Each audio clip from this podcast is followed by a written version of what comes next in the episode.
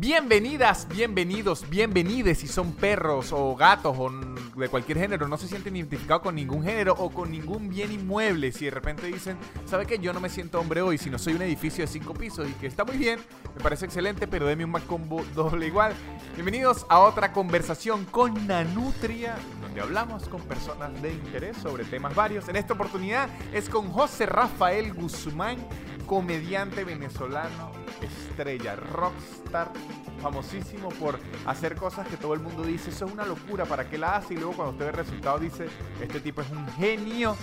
Vamos a hablar con el comediante y odontólogo venezolano José Rafael Guzmán sobre los animales, las mascotas, la ciencia, la medicina, la odontología y si un veterinario me puede sacar el apéndice en una emergencia. Espero que les guste esta conversación. Arranca ya.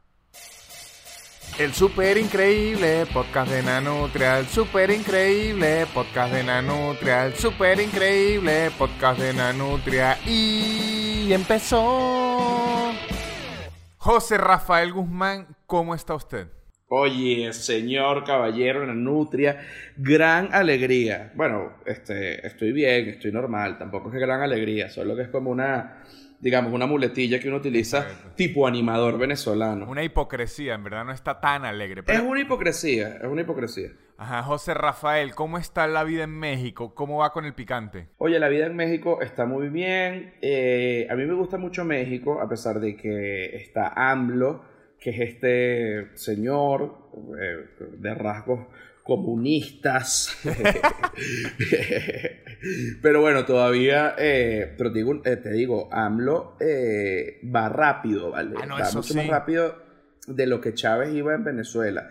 de hecho, me impresiona, ya él se ven cosas como que no se pueden decir frases en los ministerios o que de repente ponen que si a Zapata en, los documentos de orden público y unas locuras. Dime cuando le pongan ocho estrellas a la bandera y la gente, pero esta bandera ni tenía estrellas. Oye, pero por favor, por el amor de Dios, dígame cuando pongan la pirámide santera. Pero tú sabes que una, una de las cosas, eh, a mí no me gusta meterme con, las religiones.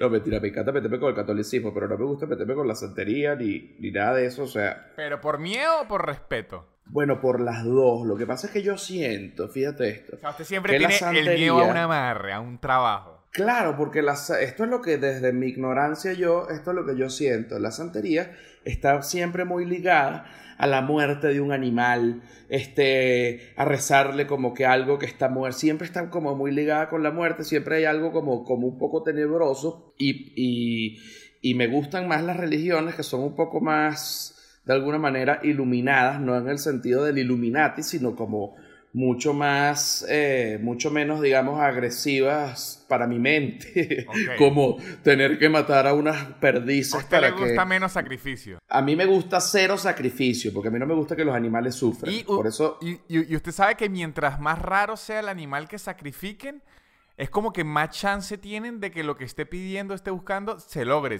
Yo, o sea, había rumores que Carlos Andrés hasta mataba leones y que a Chávez le mataron un león blanco en Cuba. Bueno, esto es algo que, que, he averiguado porque yo soy muy supersticioso y entonces me puse a averiguar sobre, eh, sobre la superstición y sobre gente que ha sido supersticiosa. Chávez es uno, Carlos Andrés es otro.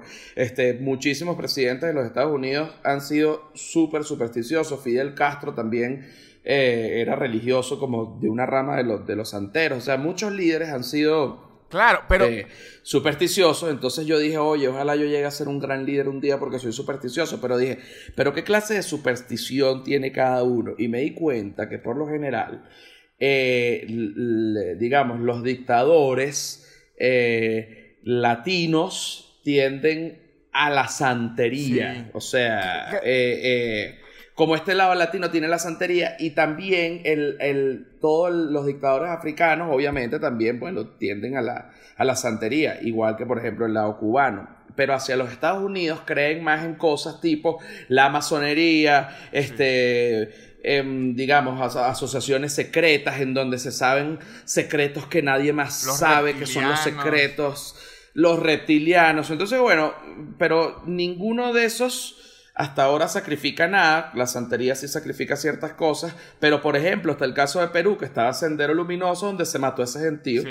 Este, se, suicidaron. Bueno, no, fue que mataron un animal, fue que se mataron. En eh, Venezuela, Caldera era masón grado 33. Que eso es bueno, fíjate, lo más arriba. Y, lo más arriba de masón. Entonces tú dices, bueno, de alguna manera eh, eh, yo creo que entonces si lo vemos así, sí sirve ser masón grado 33. ¿Por qué? Porque Caldera fue dos veces presidente de un país, de su país. De hecho, para que tenga este fun fact, por eso es que se dice y que le voy a decir algo en grado 33. Es como, es lo más alto de la masonería y los secretos que manejan ellos son los más altos. Entonces cuando alguien dice en grado 33 se refiere a como que esto es un secreto que ni la masonería más alta puede dominar.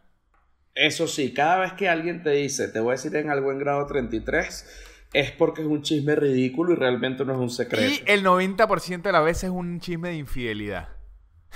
claro, pero bueno, pero por supuesto. Porque la infidelidad está muy de boga. Este, no sé si se dice de boga o en boga. Pero el hecho que. en boga. En boga está. Porque yo siento que eh, venimos, definitivamente, bueno, de una sociedad machista en donde el tema de la infidelidad, aunque era condenado, de alguna manera era súper permitido para el hombre. O sea, era como que, bueno, pero así son los hombres y no sé qué. Pero de un tiempo para acá, yo creo que del 2004 en adelante. la que sería ha comenzado. Bueno, que usted diga, yo creo que desde el 13 de marzo a la. O sea, una fecha increíblemente exacta. No, yo creo que después del nacimiento del niño Dios. No, yo creo que después de más o menos del 2004. Estos son análisis míos, chicos. está bien. Por favor, muy personal. En este programa se este especula a diestra y siniestra. Exacto, exacto. Entonces, yo creo que desde el 2004 hacia adelante, la mujer mundialmente hablando, no solo la venezolana o de cualquier país, eh, ha decidido eh, primero tomar eh, la igualdad con el hombre, cosa que me parece perfecto, pero incluso en los temas negativos, como que el hombre ha sido infiel toda su vida, bueno, la mujer también puede ser infiel. Y por eso es que ahorita están muy de moda las relaciones abiertas, porque es que ya todo el mundo quiere ser infiel, porque es que se, la gente se está dando cuenta que el, humano como especie quiere devorar, quiere devorar fuera de la pareja. O sea, el humano como especie le gusta probar otras mieles. Le gusta probar otras mieles. ¿Qué pasa con la infidelidad? Fíjate que, es un tema que yo he, pensado mucho porque definitivamente hay otras mieles que a veces se quieren probar. Pero, hay mieles. Pero hay mieles. ahorita, ahorita sí está muy de moda lo de las relaciones abiertas. Está, o sea, ese es el tema que todos quieren manejar. Pero yo también creo que, o sea, sumándole a lo que usted dijo del 2004, yo creo que sí es por esa fecha, porque yo creo que también la culpa es del Internet. O sea, sí, sí, pero ¿por qué? Porque digamos que antes usted estaba atrapado. Usted es, José Rafael Guzmán y es un ingeniero, un ontólogo, ¿no? Y usted estaba atrapado a solo conocer la gente que se le cruzaba enfrente y ya digamos que su rango de acción era mínimo.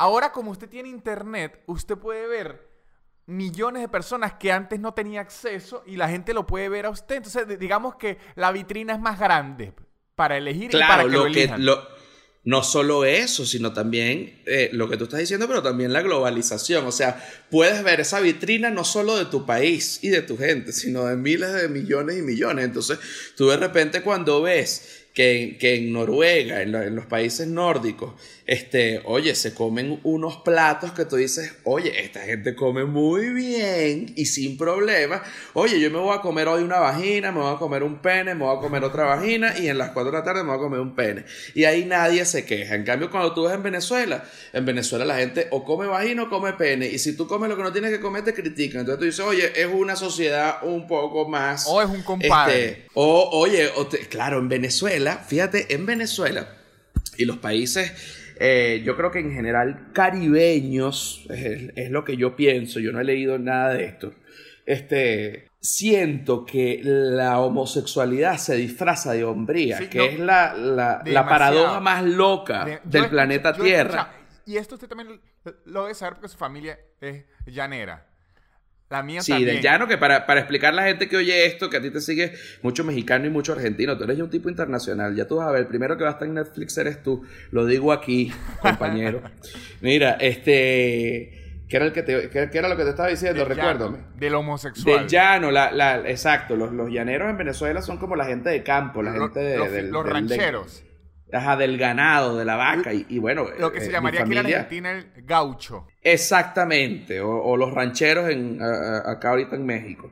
Y bueno, y, pero los rancheros allá en Venezuela, que son los llaneros, tienen ciertas costumbres, algunas muy bellas, como por ejemplo la siembra, cómo, cómo criar al, al, potro, una, una cultura musical muy profunda y muy nutrida. Pero bueno, también está de repente que le hacen el amor a una burra. Sí. Entonces tú dices, oye, ¿está la pedofilia bien vista en parte de la sociedad venezolana? Sí, y lo digo abiertamente. sí está. Yo nunca, a pesar de, de- de venir de familia llanera, nunca le he hecho el amor a un animal. No, pero, pero eso no es sí pedofilia, digo- ese es Sofilia. Ah, Sofilia, Sofilia, bueno, exacto. Pero en el, en el llano también le entran a la pedofilia. Ojo, en el llano le entran a... le entran a la pedofilia, pero también disfrazada, porque en el llano la sexualidad es mucho más abierta, pero disfrazada de cerrada. O sea, es como sí. que nada de eso se puede hacer, pero de repente viene un tipo de 32 años, le hace el amor a una niña de 16, entonces dice que, bueno, pero igual ella no, ella fue la que quería. Y los, los compadres dicen, claro, Ojo, pero- y ya estuvo. ¿Sabe que la gente con lo de las burras casi siempre cree que es falso y es 100% real? Que de hecho yo lo vi en vivo. Yo estudié en, en San Cristóbal, estudié ingeniería en uno... Sa- San Cristóbal es como las, la más ciudad alrededor de, de Barinas y Apure y todo eso. Porque San Cristóbal es como un poquito más ciudad que Barinas y que eh, San Fernando y que Pero en, en- en San Cristóbal también, que, No, eh, que es la, digamos, de la parte de Venezuela montañosa, también le hacen el amor a animales, a pesar de los, de los religiosos que son. Ojo, pero no tanto. Pero en mi universidad estudiaba mucho llanero que era de plata y, y lo mandaban, como decir, a San Cristóbal a estudiar. Y yo tenía un amigo que era burrero. Así, así se llama eso, burrero. Ah, o sea, tiene ya un nombre Claro. establecido y, que, y de orgullo. Exacto, era burrero. Y yo, es orgullo entre ellos, pero a ellos no les gusta hablar mucho de ellos. Y, pero yo soy muy curioso y le preguntaba y le preguntaba. también. Y él, él yo le dije, yo quiero ver cómo es la vaina. Quiero ver, quiero ver, quiero ver. Y lo ladillé mucho. Que es más, yo voy a decir su apellido aquí, Molina. Claro. Ajá. Que de paso estuvo en el ejército. Claro, pero bueno, pero por supuesto. todo eso está ligado. Entonces, Molina me dijo que no, que nada de grabación y nada y me explicó todo el procedimiento. Les cuento con, primero, ellos quieren a su burra de verdad, no es que es cualquier burra, es la burra de ellos. Ah, eh, ok, O sea, ok. es no es que. No es que ellos ven una burra y, y no, No, es su burra que ellos tienen de tiempo, como su novia burra. Exactamente. Entonces, ¿qué hacen? Las burras, por lo general, son más altas que una mujer, por así decirlo. La cadera le queda más alta. Entonces, ellos tienen que subirse en algo. Por lo general es una gavera de cerveza o de refresco. La usan para subirse ahí, para llegarle a la altura. Y luego con una botella de litro de vidrio que hasta las guardan, porque saben que en Venezuela eso ni existe ya. Las guardan para eso. Claro, le masajean la espalda como, co- como un rodillo.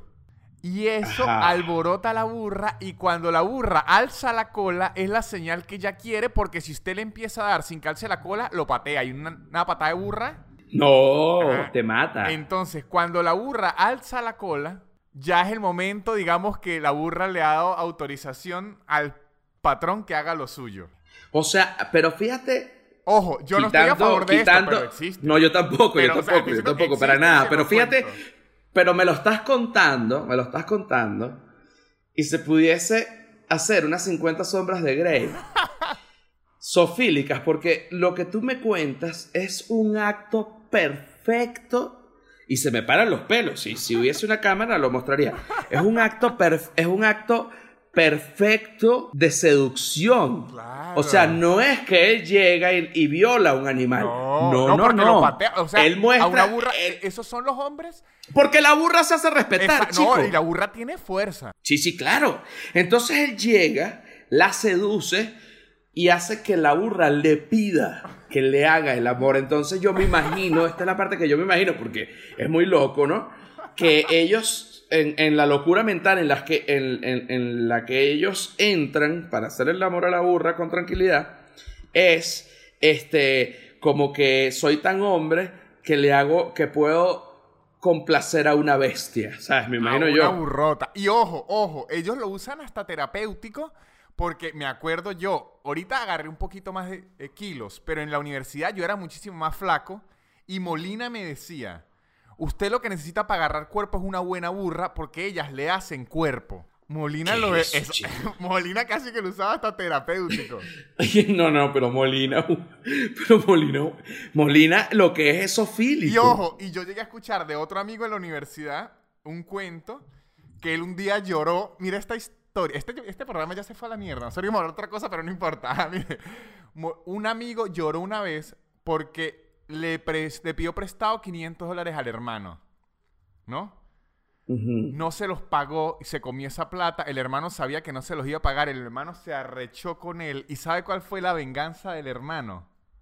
¿Cuál? Le mató a su burra. No. Entonces ese hombre despechado, o sea, es obvio que le mate un animal, pero además no era un animal, era su burra. Era su burra la que él, la que él, la- ah, pero ya va, ok, o sea, tengo algo, porque, espérate, o sea, esta gente está casada, ¿no? Ajá. Y esta gente tiene una amante burra. Es que no es un amante. Para ellos, la burra es como hacerse la... Es como tener una moto y un, un carro. Es, es como hacerse la paja. O sea, no tiene nada que ver con la pareja. Esto es otra relación. Ok, pero la mujer de ellos saben que ellos hacen el amor a una bestia. Pues deberían de... O sea, si su marido se le está perdiendo 40 minutos en la madrugada y llega oliendo a y burra... llega, no, y llega lleno de pelo. Ojo, y, y este amigo, el que lloró por la burra, era de los millonarios llaneros. Millonario a un nivel, José Rafael, que mire lo que le estoy diciendo. Él no le pasaba la botella por el lomo a la burra, se la pasaba a un peón. Y el peón lo llamaba cuando ya estaba lista. No, vale, no, no, no, no, no. No, no, no, no, no, no, no, no, por favor, por favor. O sea, es un acto, es un acto, o sea, ni si, por, a eso sí es una patanada. Claro. Porque entonces es como que es el equivalente que alguien de repente, ¿sabes? Acaricia a una mujer y cuando ya la mujer desee a que, que ese hombre le haga el amor, llegas tú y se lo haces. No, ¿Qué pero es eso, si usted se pone a ver, usted sabe cuál es la historia de Cyrano, el de Shakespeare. No, no, no, por favor. Bueno, C- C- Cyrano es muy clásico. Lo han hecho en muchas películas, que es mientras el hombre, eh, él se escondía en un arbusto y le decía al tipo que decirle a la mujer que estaba en el balcón y él está abajo. Esa, esa es, eh, la escena la han hecho en muchas películas. Él le decía, y que dígale tal cosa, dígale tal cosa. Y el, y el tipo le decía, no, mi amor, te amo. ¿Y qué más le digo? Bueno, ese es un clásico de Shakespeare, Cyrano. Ok. Este tipo está haciendo como el Cyrano de la burra. O sea, no entiendo. él, él es el que sabe cómo calentarla, pero es para ayudar a su amigo, que a la vez es su patrón. No, pero no es su amigo, es su patrón, Su porque patrón. aquí estamos hablando de un, de un joven adinerado que quiere hacerle el amor a un animal Oh, y que burra, no por adinerado se quiere ahorrar, se quiere ahorrar, sobarle el lomo a la burra. Coño, Entonces sí, él sí, manda a un llanero que le some el lomo a la burra. Yo estoy 1500% en desacuerdo de cogerse un animal, 1500%. Pero si usted ya va a cometer la barrabasada de hacerlo, por lo menos acaricie el lomo usted mismo, sea hombre. Claro, porque entonces porque hay que ver si cuando le va a hacer el amor a la mujer pone al capataz a sobarle las tetas. Hacerle juego previo. ¿Entiendes? Es lo mismo, es lo mismo, es absurdo. Porque al final, si tu burra es tu burra, ¿cómo es, pues? Bueno, pero para que la gente vea que nosotros no somos unos enfermos que apoyamos el sexo con animales, muy poca gente sabe que José Rafael es muy pro animales. De hecho, José Rafael adopta perros a diestra y siniestra. Oye, estoy totalmente descontrolado. A veces siento que voy a ser un viejo con un poco de perro y me voy a morir solo, que si me voy a desmayar por una subida de azúcar y me voy a partir el coco en la poseta. Que hay una parte cuando, cuando la gente. Yo ahorita también tengo un, un perro que no es de raza, es mestizo. Y la gente siempre le pregunta y que, y que es adoptado y que todos los perros son adoptados. Yo no paría ningún perro. No puedo parir a un perro. Es una, es una buena, es una buena manera de verlo. Este, ciertamente, sí, todos los perros son adoptados. Lo que pasa es que los que se llaman adoptados, adoptados, que esto lo sabe todo el mundo, no sé ni por qué lo estoy explicando, pero lo voy a explicar igual. Son los perros que no son de raza, entonces la gente los Oh, regala. no, porque hay, Los- hay, hay unos que son de raza, pero son rescatados. Que es que los trataban mal o los tenían por ahí y los rescatan. Exacto, pero también estaban los perros de raza que eh, se ponen de boda, como se pone de boda ropa. Por ejemplo, en los 90 estuvo muy de moda el Doberman, el Sí. Rottweiler. Ahorita son perros que no están tan Bueno, de moda. ahorita en- El pastor alemán ha sido un clásico. En México está de moda un perro que a mí me fascinan los perros y ese perro me parece horrible, que es un perro que es como si estuviese en quimioterapia, seguro usted lo ha visto, que es como gris El Cholo con un poquito de pelo. Ese yo voy a tener uno de No, esos. a mí me parece que es como un perro que está en quimioterapia. No, bueno, pero es que lo que pasa es que, bueno, ese perro se llama, y búsquenlo, se escribe X-O-L-O, el Cholo Squinkle. Este, y Squinkle, bueno, Squinkle. es- Era el perro de los, de los aztecas. Ah, ya lo tienen Entonces ellos eh, lo, us- lo usaban para cazar y también se lo comían, mano, era una locura. Bueno, O sea que los aztecas no estaban con, lo, con, con, con mucho no, sentimentalismo, querían al hijo y ya. gente y se comían a su perro. Para los aztecas la- a- había una sola ley real. Lo que no se coge, se come. Esa es la misma ley de un tío mío. claro, bueno, por supuesto, pero es una buena ley, te digo. Ajá, entonces José, para que la gente vea, porque está escuchando esto, hay gente horrorizada, José Rafael, porque ahí me escucha la, la familia. Hay gente ya Claro, pero- horrorizada con lo de la burra y le digo, señora, usted que me está oyendo, no lo he hecho yo, pero hay gente que lo hace y es bueno que lo sepa. No, bueno, pero es que lo que estamos hablando es una verdad y son las cosas de la verdad. Yo nunca lo he hecho. Bueno, aquí Y- estamos con los y- perros. y- José, y para que usted lo sepa, en este instante yo estoy agarrando al mío porque me está volviendo mierda un banquito de madera. Entiendo, entiendo, sí. Bueno, a veces hacen esas cosas porque quieren atención. ¿Qué quieres que te diga? Ajá, usted, usted que es un experto en perros, que tiene muchos perros, denos recomendaciones para adoptar un perro. ¿Qué sugiere? ¿Qué debemos hacer? ¿Qué se hace? No, lo primero que hay que tener en cuenta mentalmente para cuando uno va a adoptar un perro es por qué vas a adoptar un perro. O sea, si es de- tienes que buscar tu verdadera razón interna. Si es porque realmente una novia tuya lo quiere, pero tú realmente no quieres y te estás y la estás complaciendo, eso no debe ser así. Si tú vas a, por ejemplo, eso te, te acabo de poner ese ejemplo, o si por ejemplo tú quieres, eres sofílico, quieres este, violar al perro eh, y, y lo vas a adoptar, esa tampoco es una buena razón, puesto que el perro mm, se va a sentir mal. Entonces, ¿cuál es una buena razón para eh, Adoptar un perro. adoptar un perro? Ojo, Es que y, tú- y yo soy pro adopción 100%. bueno, que tú este, quieras un perro para tenerlo como una como un, como un igual a ti, o sea, como un, como un amigo. o- yo nunca veo a los perros así como hijos, ¿no? Por lo A general. mí pero tampoco, sí a mí como- tampoco me gusta. Parte, por lo menos, esa es una discusión fuerte con mi no, no es fuerte, pero es una discusión que existe con mi novia, que ella es de las personas que lo ve como hijos. Y yo lo veo más como un, com- como un amigo que se está quedando, que se quedó en mi casa, que no tuvo trabajo. quedó Yo en la lo veo como un amigo que, que, que yo lo, o sea, es, es- al, al, al final es como, bueno, es mucho más que un amigo, porque es una criatura que tú hiciste crecer y que la alimentaste y le has dado amor y realmente el perro, que es lo que la gente no quiere aceptar, está hecho a tu imagen y semejanza. Yo lo veo O sea- como un amigo que tiene el superpoder de lamerse sus propias bolas. Y eso es, y, eh, bueno, tú sabes que el- los perros tienen menos papilas gustativas que el, que el humano, y por eso yo creo que se pueden, ¿Sí? que No se pueden lamer el ano y se pueden lamer eh, el pene y, y las perras la vagina sin ningún tipo de mueca facial, o sea, ellos la lamen y no hay ningún problema. A ellos no arquean. ellos no, a ellos no les da asco el olor a ano. ¿Por qué? Porque para ellos el olor a ano es como un input químico. O sea, como que No, de, de- de- de hecho, el olor a ano es como su LinkedIn. Así es que se conocen Sí, por ellos. supuesto. Es como que huelen y dicen que, oye, te estás alimentando mal. Oye, tienes cáncer. O sea, ellos saben todo eso. ellos saben. Eh, por- Es como leer el, el tabaco, un perro brujo, en vez de, de leer la ceniza o algo así, huele claro, el por supuesto. El perro brujo que huele el ano y te sabe. Bueno, tú sabes que han entrenado perros. No, no sé en qué grado de, de evolución va ese plan, pero sí sé que iba funcionando bien. Este, a perros que huelen partes del cuerpo y pueden detectar eh, células cancerígenas por el olor y etcétera. Y, y- sí, ¿Sí? Y, y- y se ha hecho. Entonces, Bueno, están, están los famosos perros antidrogas que en verdad son perros drogadictos. no, vale, pero no seas grosero, Danute, eso era antes. Oh, claro.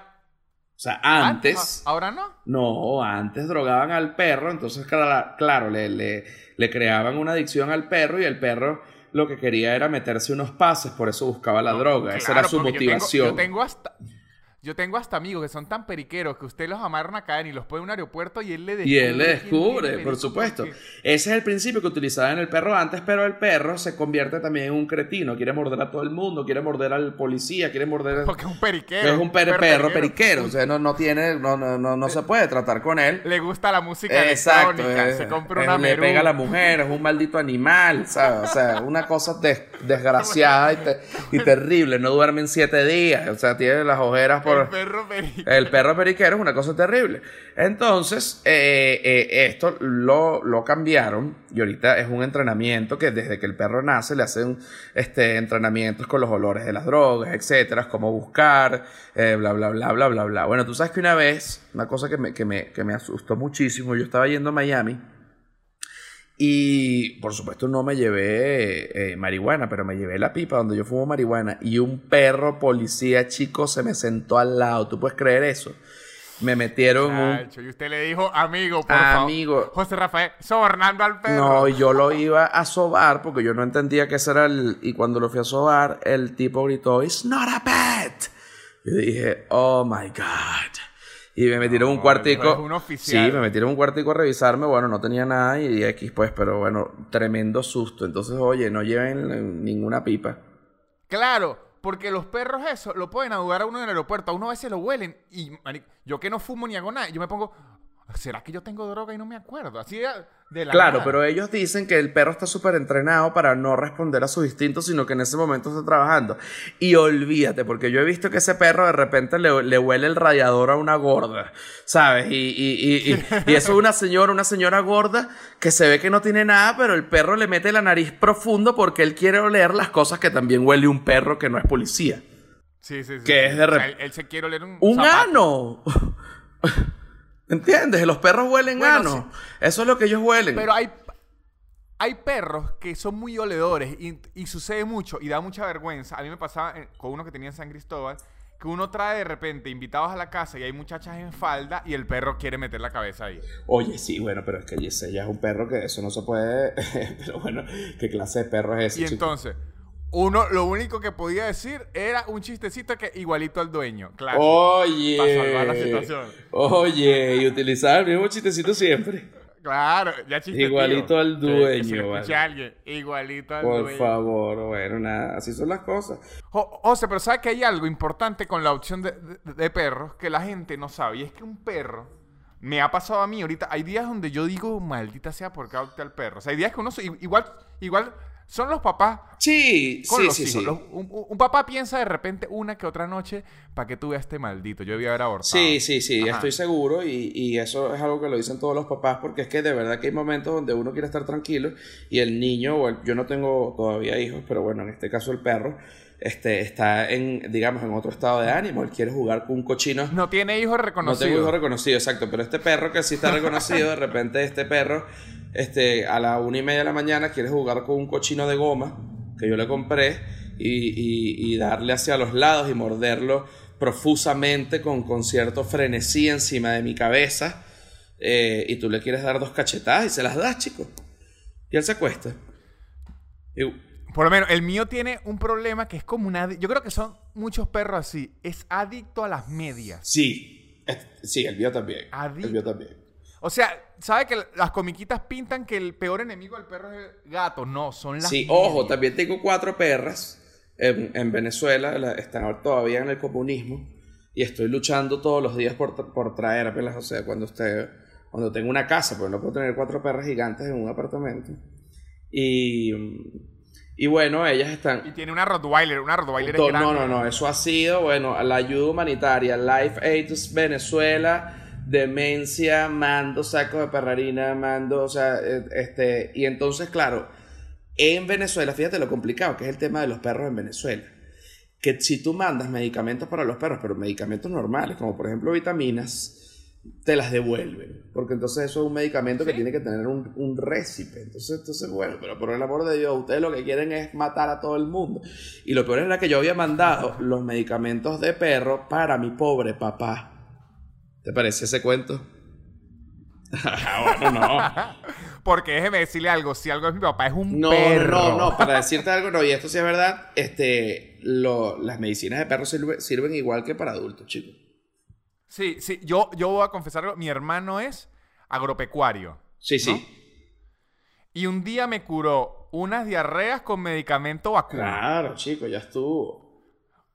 Él lo- y, y cuando mis yo tenía unos amigos en la universidad que estaba muy de moda en la época del gimnasio y apenas se enteraron que era agropecuario, lo intentaron sobornar para comprarle esteroides de caballo. Y mi hermano le decía, pero se van a matar, malditos dementes. Ah, porque le inyectan esteroides al caballo. ¿Para qué? Para. A los caballos y a, a los toros. No, en general, porque, o sea, cuando usted quiere un caballo grande, un toro grande, le inyectan esteroides. Ah. Pero en los animales no tiene tanto efecto secundario como en los humanos. Y además, un toro, un caballo pesa 600 kilos, entonces como que las dosis de esteroides son gigantescas y los bichos del gimnasio de bruto se meten esa mierda y por eso es que después no se les para el pene más nunca. Oye, qué tragedia. No, porque por, por lo menos cuando un caballo se lesiona una pierna o algo así, hay que darle esteroides rápido porque si esos animales no se recuperan rápido, se mueren. Ellos se deprimen y se mueren. No, bueno, claro, pero es que si se te fractura una pierna y no te curas rápido, también te deprime y te mueres. Entonces hay que darle esteroides y intentaban sobornar a mi hermano a comprarle esteroides animales. Así que la medicina animal, o sea, un, ve- un veterinario puede salvarlo a uno de algo. Oye, pero espérate, Nanutri, un veterinario es un médico. Pero con, con un humano completamente no creo. O sea, un veterinario en un caso de emergencia me puede eh, sacar el apéndice. Yo, mm, yo siento que sí, es muy probable que sí.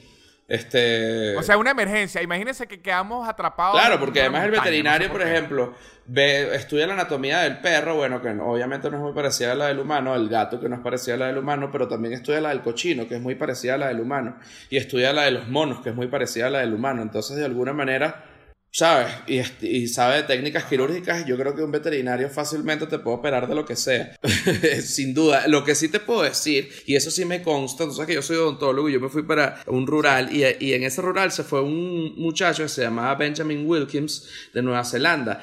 Y él era médico y su papá también era médico, era cirujano cardiovascular en Nueva Zelanda. Y él me contó que el veterinario le dijo que su labrador de toda la vida, que tenía 14 años, tenía una insuficiencia cardíaca y que se iba a morir, que no se podía operar. Y el papá de Benjamin era cirujano cardiovascular, entonces dijo, Lo hizo él él. dijo, ¿sabes qué? Yo voy a operar al perro. Y lo, No joda, qué buena y lo operó en la sala de la casa con unas toallas y lo abrió con el hijo y le puso unas válvulas de humano, hizo toda una locura con unas cosas que sacó de su, Eso es una de su consultorio y cuando llegó la mamá en plena operación, el perro estaba con los monitores y un sangrero y una locura y la mamá, bueno, empezó a pasar coleto porque ni mo y, y, y nada, operando al perro y el perro duró como cuatro años más. ¿Qué te parece? Qué increíble es esto. O sea, que usted como odontólogo le pudiese hacer algún trabajo en los dientes a un Sí, perro. vale, claro, por supuesto. Todos, todos. Que si una... Una caries, algo así. Sí, una carie sí, por supuesto también. Que si sacar un diente, bueno, más difícil, pero Y claro. unos brackets. Unos brackets, bueno, tú sabes que yo, mi, mi ortodoncista, yo tuve brackets y mi ortodoncista una vez tuvo un paciente que fue increíble de un golden de competencia que tenía, no, gan- no terminaba de ganar los primeros lugares porque tenía unos dientes, abajo, uno- un diente un poco doblado y de verdad esos perros tienen que tener los dientes perfectos, etcétera. Y, y ella le puso ortodoncia abajo al perro y le acomodó ese diente. ¿Sí? Así mismo. Porque, porque mi, mi perro en San Cristóbal es un maltés. Y ¿sabes? Cuando los maltés se les sale la boca así como rara. Sí, sí. Ugh. Yo quisiera como... Ya no porque está muy viejo. Ya ese perro está de morirse. Pero si en una época yo hubiese sido pudiente arreglar al perrito. Sí, no, pero es que sí hay, y hay odontología canina. Tratamientos de conducto, sí, señor, todo igualito. Bueno, sa- ¿sabes qué? Que, que ayer, yo no sé si es que yo fui criado muy primitivamente porque la familia de mi mamá es del campo y la de mi papá es finquera, pero aguacate, mi perro, se está comiendo mucho su pupú, mucho. Ok. Y está llegando al punto en que le cae mal, entonces en la noche se pone a vomitar como un idiota por comerse su propio Claro, y vomita su propio pupú. Exacto. Y quiero que lo deje de hacer. Entonces estoy en la búsqueda de un polvito que venden que uno se lo echa a la comida y hace que el pupú le sepa mal. Oye, pero qué cosa tan espantosa. no, pero necesito, porque si no este perro se va a seguir con su porquería. Y ayer, cuando lo fui a preguntar, un tipo me recomendó, creo que es etólogo, algo así. Voy a buscar aquí mismo en internet. Es un psicólogo de perros. Y me dijo, etólogo, persona especializada. Sí, es etólogo, un psicólogo de perros y que él lo puede ayudar. Y yo en mi mente, algo campesino, dije, bueno, pero si no hay un psicólogo, yo, yo no voy a llevar al perro. Ajá, ajá, me gusta. Me gusta porque, porque es llevar el paradigma de uno a su animal, que es lo que uno hace. Exacto. No, y, mi paradigma influye mucho en la plata. Bueno, pero es que es el paradigma de uno de donde venga. Tú no vas para el psicólogo, tu perro no va al psicólogo. Esa locura, chicos. Exactamente. Ajá, me llevaron que, que, se come el pupú, ¿no? Porque hay que arreglarlo otra no, me, me, dijeron para llevarlo al psicólogo. Bueno, fíjate que yo tenía ese problema con el mío, pero se comía el pupú de los gatos. Entonces lo que hice fue no llevarlo a más ningún lugar donde hubiese pupú de gato y solventaba el problema pero realmente no solventa el problema, ¿ves? Es el tipo de cosas que hace el gobierno venezolano. ¿Fue un buen ejemplo o no? y pues sí, para que sepan, hay, ahora aprendimos, hay ontólogo de perros y hay psicólogo. Sí, pero no hay, o sea, no hay perriprostitución. No, no hay. O no por lo menos no voluntaria. No, no por placer. No es que hay de repente unas páginas. No por placer. Este, que Golden Retriever busca candela. Y entonces de repente, Frenchy, pim, pim, Tinder, quiere acostarte, ponerte horizontal. Dice, oye, entonces llegan los dueños, se conocen y ponen a los perros a tener sexo. Los dueños se toman un café y luego se van con los perros todos llenos de semen. Este, lo que sí, lo raro a veces, hay unos perros que sí son como bisexuales. O ni siquiera bisexuales, sexual de todo, se cogen toda mierda. No, porque te voy a decir una cosa. Yo sí creo que en, en base a lo que yo he observado de los animales, que he tenido bastantes perros, he tenido loros, he tenido varios animales, bueno, no varios, perros y loros. Este, ah, gatos también. Eh, hay animales que son straights y hay animales que son gays. Este, y hay animales que ah, son bisexuales. O sea, porque yo he visto, de repente tenía una perra que, la, que quería montar a otra perra y a otra perra y a otra perra y a otra perra. Y aquel desastre y ella no quería nada con perro, sino con perra. Entonces, bueno, tú dices, esa perra es lesbiana. Tenía otro perro una vez que quería hacer el amor a la perra y a otro perro. Entonces tú dices, ese perro es bi. Es como la humanidad, ¿entiendes? Yo tenía un perro que no quería ni con perras ni con perros, pero a un cojín cuando lo veía lo quería matar a huevo. Bueno, ese es eh, una parafilia perrura, voy, voy, que se llama la la cogifilia, que es la, filia al cojín. Ese perro veía un cojín y se volvía loco. Sí, y, y, cierta incomodidad genera cuando tú ves al perro masturbándose con un cojín. Porque tú dices, oye, quisiera que solo fueras tierno y ya, pero esto está pasando. Sí, esto está pasando y se ve que el perro está gozando. Claro, está gozando y tú no quieres ver que él goce. Exacto. Yo lo quiero ver feliz, pero no gozando. No, porque el goce sexual es algo que es muy íntimo, pero como él no tiene concepto de la Un espacio para No, sí puede tener, porque él se puede meter en el baño a hacer el amor un cojín. No, pero si yo no lo dejo, ¿y qué, qué está haciendo con el cojín ahí, desgraciado? pero que... entonces, entonces no te quejes, chicos. Porque, y mire esto, ahí, me dio vergüenza una vez, yo, yo tenía en San Cristóbal un maltés, que aún lo tengo, ya tiene como 15 años, y un labrador. Ajá. ¿no? Un labrador grande negro. Y el labrador en una época le estaba saliendo una cosa en la piel, en las patas, como, imagínese las rodillas de ellos. Eh, ajá, ajá, gris, gris. ajá, que se, le ajá, que se le pelaba, se le pelaba, se le pelaba. Yo creía que era una enfermedad en la piel muy fea. Lo llevo al veterinario y el veterinario me pregunta, ¿usted tiene un perro más pequeño? yo le digo, sí. Entonces me dice, mire lo que pasa. El perro pequeño lo está montando a él por ese lado y está quedando a esa altura y el semen del perro se le está quedando ahí marcado y le está pelando la piel. No, no, no, no, Dios mío, ya basta. Uh. Entonces, ¿cómo uno habla con el perro? Decirle, mire, muchacho, por favor, estás pudiendo ver esto. Por favor, fíjense la situación. Este pequeño, tú pequeño, ya sé que quieres hacer el amor con él y tú te estás dejando. Pueden parar. Porque de paso era esa situación, ¿sabes? En donde el chiquitico es el que manda. Claro, pero si es el que manda y es el que el activo ponía al otro a llevar. Sí, sí, sí. En las rodillas, le da por las rodillas. Claro, por donde sea, por donde sea que lleve. Mire, esto, porque yo sé que usted es llano y para que la gente se horrorice, que ya hablamos de mascotas, ¿cuál ha sido el animal más raro que usted ha comido? Eh, oye, acá en México los chapulines que son grillos no me gustan. Grillos. No, a mí de hecho yo aprendí que el chapulín colorado se llama así porque, es un grillo, sí, pero yo una vez eh, grabando un episodio de Comida Calle Comedia que además no monté nada de eso, eh, comí escorpión, sabe literalmente a lo que te imaginas que sabe un insecto, como a químico, como a como agrio. No, no es agrio, es como. ¡Ah! Es terrible, es terrible. Este, terrible, terrible. Ni siquiera entiendo cómo hay gente que, que en verdad le gusta. O sea, es. Sabe mal. O sea, mal. Eh, en Cúcuta vendían hormigas culonas fritas. Y era como que el aceite disimulaba el sabor ese a químico, pero al final sabía insecto. Sí, sabe como insecto. Y también acá en el mercado, no me acuerdo cómo se llama ese mercado, pero venden carnes exóticas. Comí tigre y comí, que yo no sé si eso es legal, sí, comí tigre, comí avestruz. Y, o sea, hay, y cocodrilo. ¡Ah! Te voy a decir que espantoso.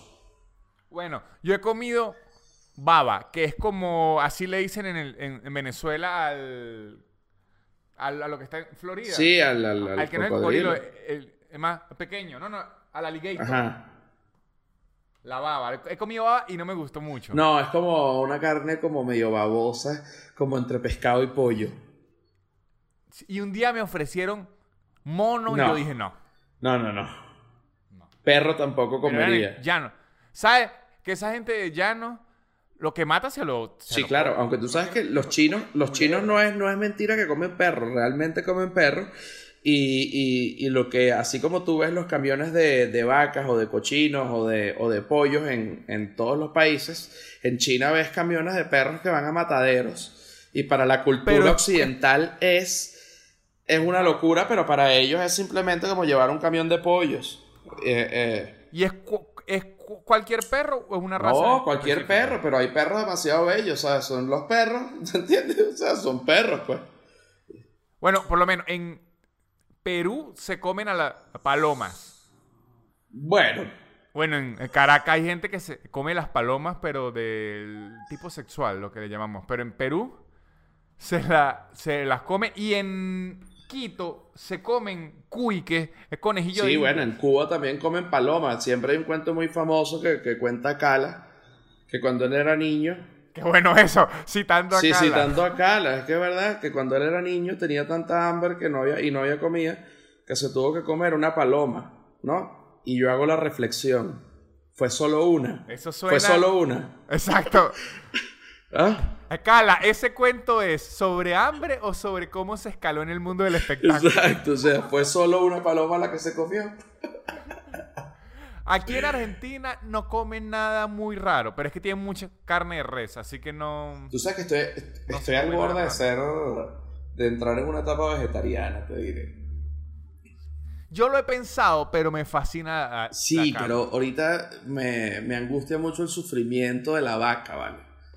Y bueno, igual si yo no como, la vaca va a seguir sufriendo porque miles de personas comen carne, pero igual. Yo lo que sí sé es que en unos años, 20 o 15 años, ya el vegetarianismo va a ganar, igual que ya está ganando, digamos, no usar plástico. Bueno, y no usar, eh, no usar plástico, no usar pitillos, no fumar en lugares cerrados, todo eso, este, ya todo eso ganó. Yo pensaba que no fumar en, en lugares públicos eso no iba a ganar jamás. Y, y ganó. Y, y, de hecho, Venezuela está retrasada en muchas cosas, la homofobia, el machismo y todo eso. Pero en lo de fumar está bien adelantado, porque inclusive Aquí en Argentina y en México me sorprende que la gente fuma en muchos más lugares que en Venezuela. En Venezuela lo del cigarro, ya usted fuma y está mal visto. fumar, fumar está... Es que yo creo que ya fumar en, el mundo en general está mal visto. Eh, en, los lugares que, de, los que yo he ido por presentaciones, en los que más se fuma son España y, Argentina. Aquí en Argentina se fuma mucho. Pero yo sí siento que igual ya también está mal visto, solo que la cultura es tan fuerte que bueno, a lo mejor están un poco más atrasados en el dejar del cigarro, pero igual la tendencia va hacia allá y es inevitable. Que por eso es que a mí me gustó cuando se puso de moda. Bueno, me gusta que se ponga de moda el vegetarianismo y la onda fitness. Porque aunque la gente se ponga insoportable y uno lo ve en las redes, la gente va a terminar más saludable y más. Sí, señor, eso también estoy totalmente de acuerdo. O sea, y, y, no pasa nada. Y a pesar de que ahorita hay un. Creo que eh, justamente ahorita hay como una eh, reconciliación entre los extremos, entre de los gordos que decían que son felicísimos gordos y de los bichos super fitness que, que, que son, que, que, sabes, que están demasiado fitness y que hacen ejercicios todos los días.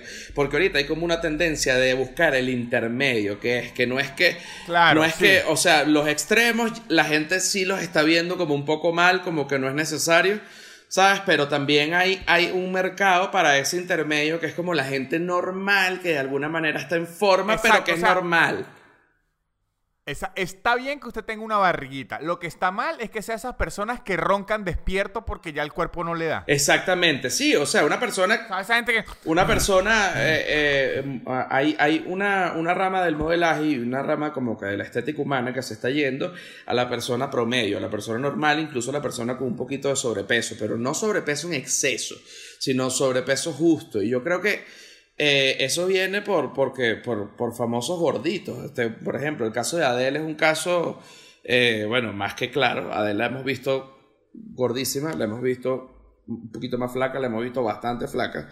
Eh, pero lo cierto es que eso no la hace que no sea Adele. Ahora, ¿se ve mejor más flaca? Sí. ¿Se ve peor más gorda? Sí, también.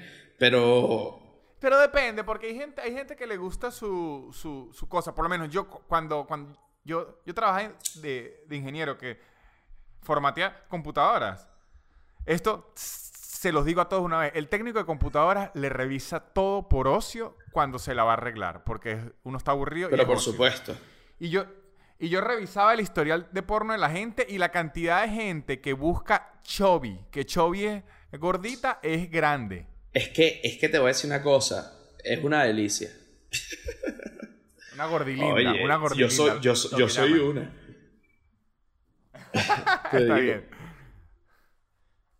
Yo, yo no, porque no me da, pero entonces yo soy de los peores flacos, que soy de los flacos que cuando engordo lo que me sale es pura barriga de parásito, me parezco un líquido. Claro, pero usted es de los flacos que tiene el pene largo y duro como una cabilla. y que largo y flaco. no, no, no, que usted tiene el pene como una cabilla. ¿Cómo es eso? ¿Largo y duro? No, frío. ¿Y qué, es eso? frío y corrugado. no, usted, usted, usted tiene buen cuerpo, Nanutre. Y además que usted ha mejorado mucho físicamente en los últimos años. Usted realmente eh, eh, no era nada agraciado físicamente y debo decirle... Pero debo decir que, está... en gran parte fue la ortodoncia. y yo yo debo decir que me arrepiento por muchos años porque yo no creía en la ortodoncia nunca, nunca, nunca, nunca y no me la hacía por dejado. Y una vez, esto es de verdad, yo me puse los brackets porque se acercó a mí una ortodoncista después de un show y me dijo, mire, yo soy fanática suya.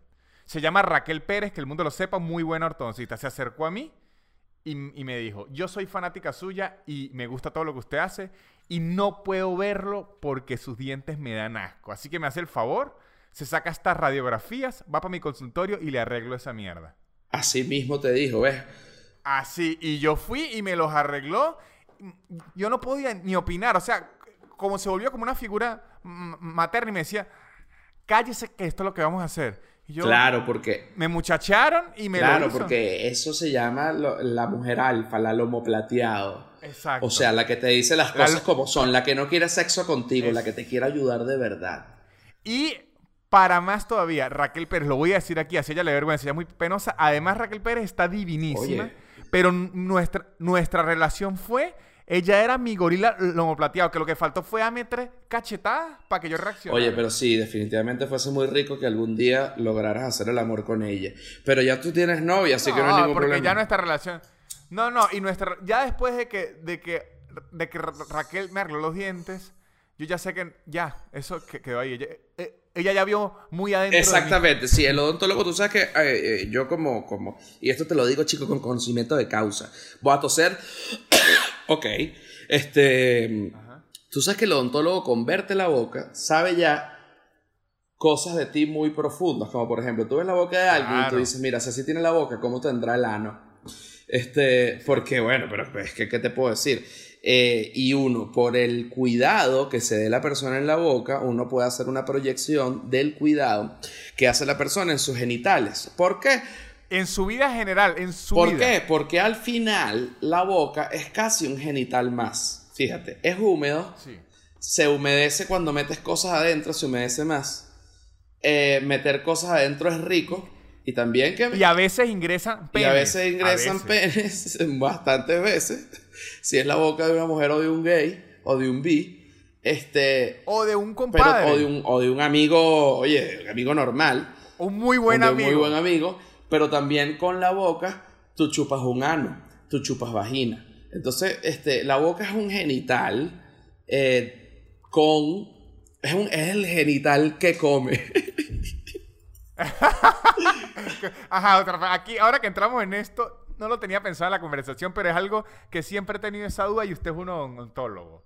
¿De verdad la odontología y la boca es tan complejo para que tengan una carrera aparte de la medicina? No pueden ser como un, médico que se especialice en eso. ¿Por qué tienen que tener 5 o 6 años aparte? No he sabido eso. Oye, la verdad es que no lo sé, porque si tú te pones a ver, tú también pudieses hacer entonces una carrera aparte de, la ginecología. Sí, sí, sí. Claro, por, eso, o sea, lo que no entiendo es qué tienen tan de especial los dientes. ¿Será porque uno los usa todos los días? ¿Qué tienen tan de especial los dientes que ellos tienen su, rama. No, lo que pasa es que cuando tú estudias odontología no estudias solo los dientes, eso es lo que creen las personas, que como que los, el odontólogo es el que quita las caries, y claro que el odontólogo quita las caries, pero eso es una rama de la odontología. Está el odontólogo que se encarga de la parte de adentro del diente, está el odontólogo que se encarga de operar la boca, está el odontólogo que se encarga de sacar los dientes, está el odontólogo que se encarga de hacer las caries, está el odontólogo que se encarga de, de hacer la ortodoncia, que no es el mismo que hace las caries ni el que saca la las muelas. Este, entonces cada una tiene su rama bien específica y bien amplia.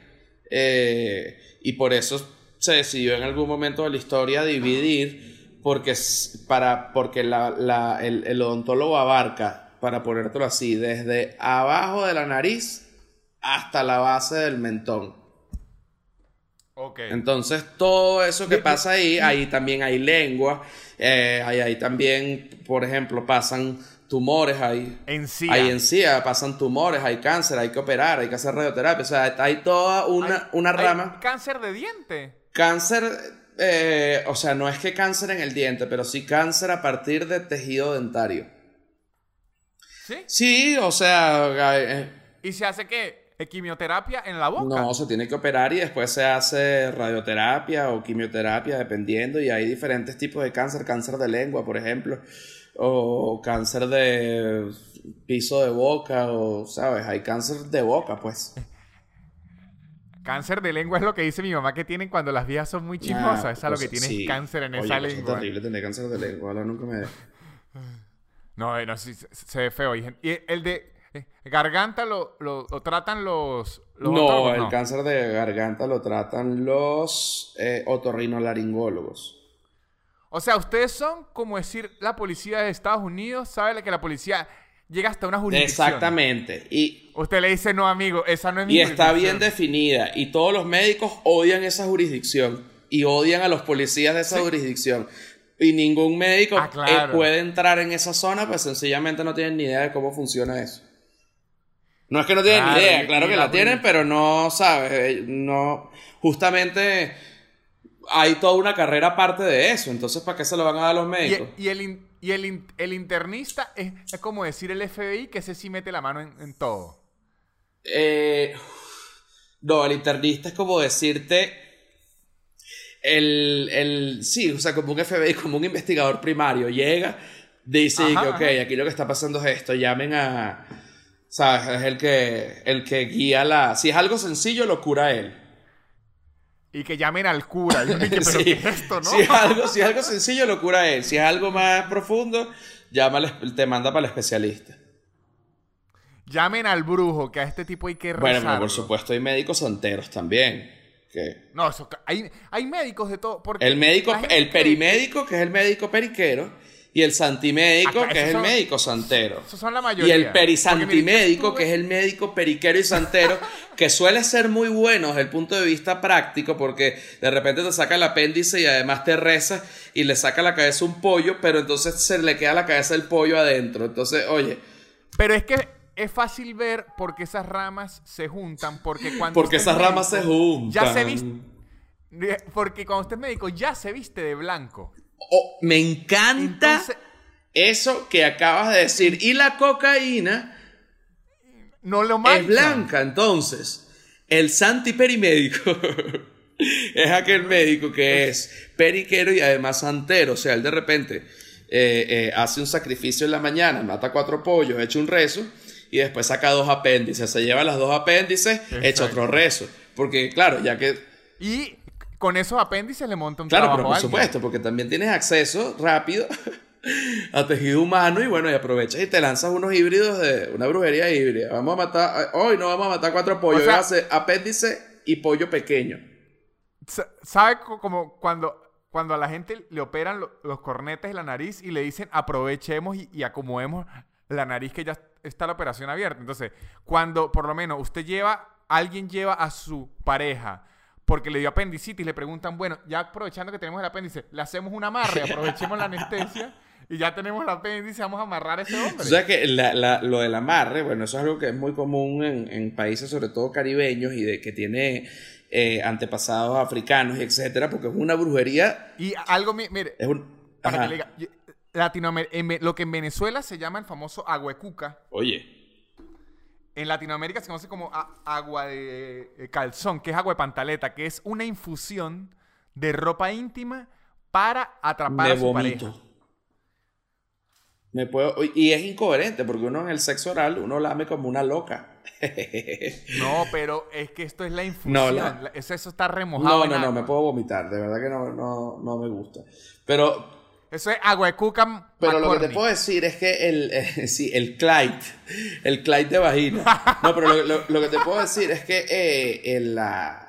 Oye, se me olvidó que era lo que te iba a decir, chico.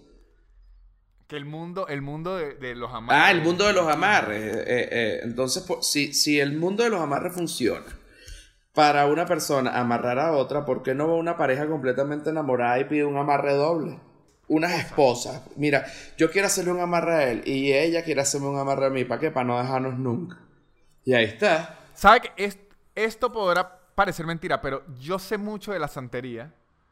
Porque yo tengo un amigo que ahorita es babalao, pero yo vi su, o sea, yo lo conocí cuando él no era santero y vi toda su, digamos, su, su carrera en, el- en el- en el- en la santería, ¿no? Y él me ha contado mucho y la, la cantidad, él, él es un tipo como muy ético y no hace amarres, no hace nada de eso. Claro. Pero él dice que la mayoría de gente que llega es buscando Buscando un amarre. que- eso. Un amarre o joder a alguien que le quitó la pareja. Esas son las dos razones primordiales. Es que claro. Entonces, Una vez me contó, mire, esto es real. Usted sabe qué es el incubus y la sucubus. no. Eso en teoría, el incubus es el de las mujeres y la sucubus es el de los hombres. Son demonios que le vienen a, a dar orgasmos a las personas cuando duermen. Ellos se alimentan de los orgasmos. A mí me han dado. Entonces, cuando usted tiene un sueño húmedo, se dice que es una sucubus que le dio eso. Entonces, una vez a este amigo le llegó una señora contándole que en la noche, mire esto, este cuento es verdad y si pudiera, voy a agregar a esta conversación al final cuando se acabe la declaración de mi amigo, Por el audio de supuesto. mi, de mi amigo admitiéndolo. Llegó a decirle que a ella se le mete como un espíritu de un negro en la noche y la hacía tener sueños húmedos. Y cuando mi amigo le dijo, bueno, vamos a revisarlo, la señora le dijo, no, no, no, yo quiero es que se quede.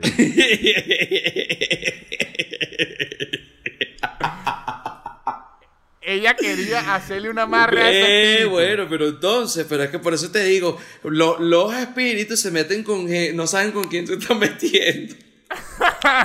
Ese- más bien el espíritu, ¿no? El espíritu pidiendo por ayuda. Dios mío, por favor, Changó, sácame de esta vieja. La vieja me lanzó rolo de amarre. no, eso está increíble. Bueno, te pudiese haber de repente una franquicia de, de santería, por ejemplo, Babalao Express.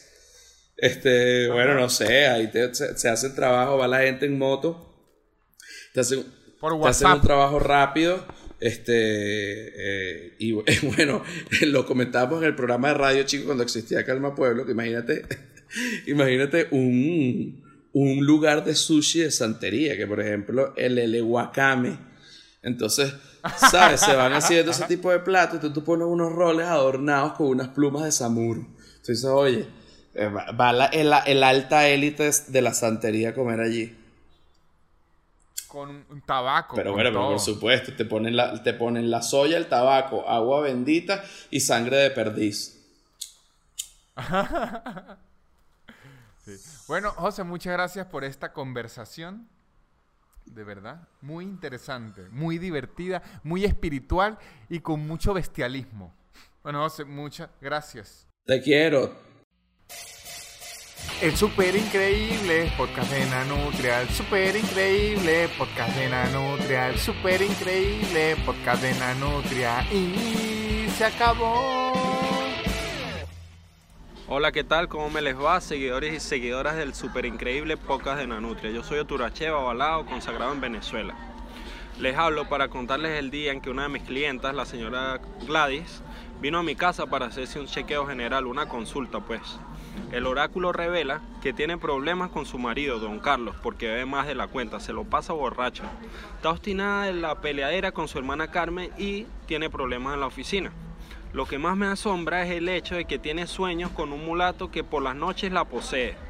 Durante toda la noche, por eso es que ella amanece muy cansada, me dice. Normalmente nosotros ofrecemos como una solución, un remedio a los problemas de las personas. Para arreglarse con Don Carlos, fragancia culo, un bañito cada tres días. Tres velas, tres velas blancas para hacer las paces con Doña Carmen. Y le digo que deje de dormir desnuda para que el mulato no vuelva. Ella me dice, padrino, yo voy a hacer todo lo que me dijo, pero a mí me da mucho calor por las noches. Hoy en día son una pareja feliz, y Boriboya y Bochichea.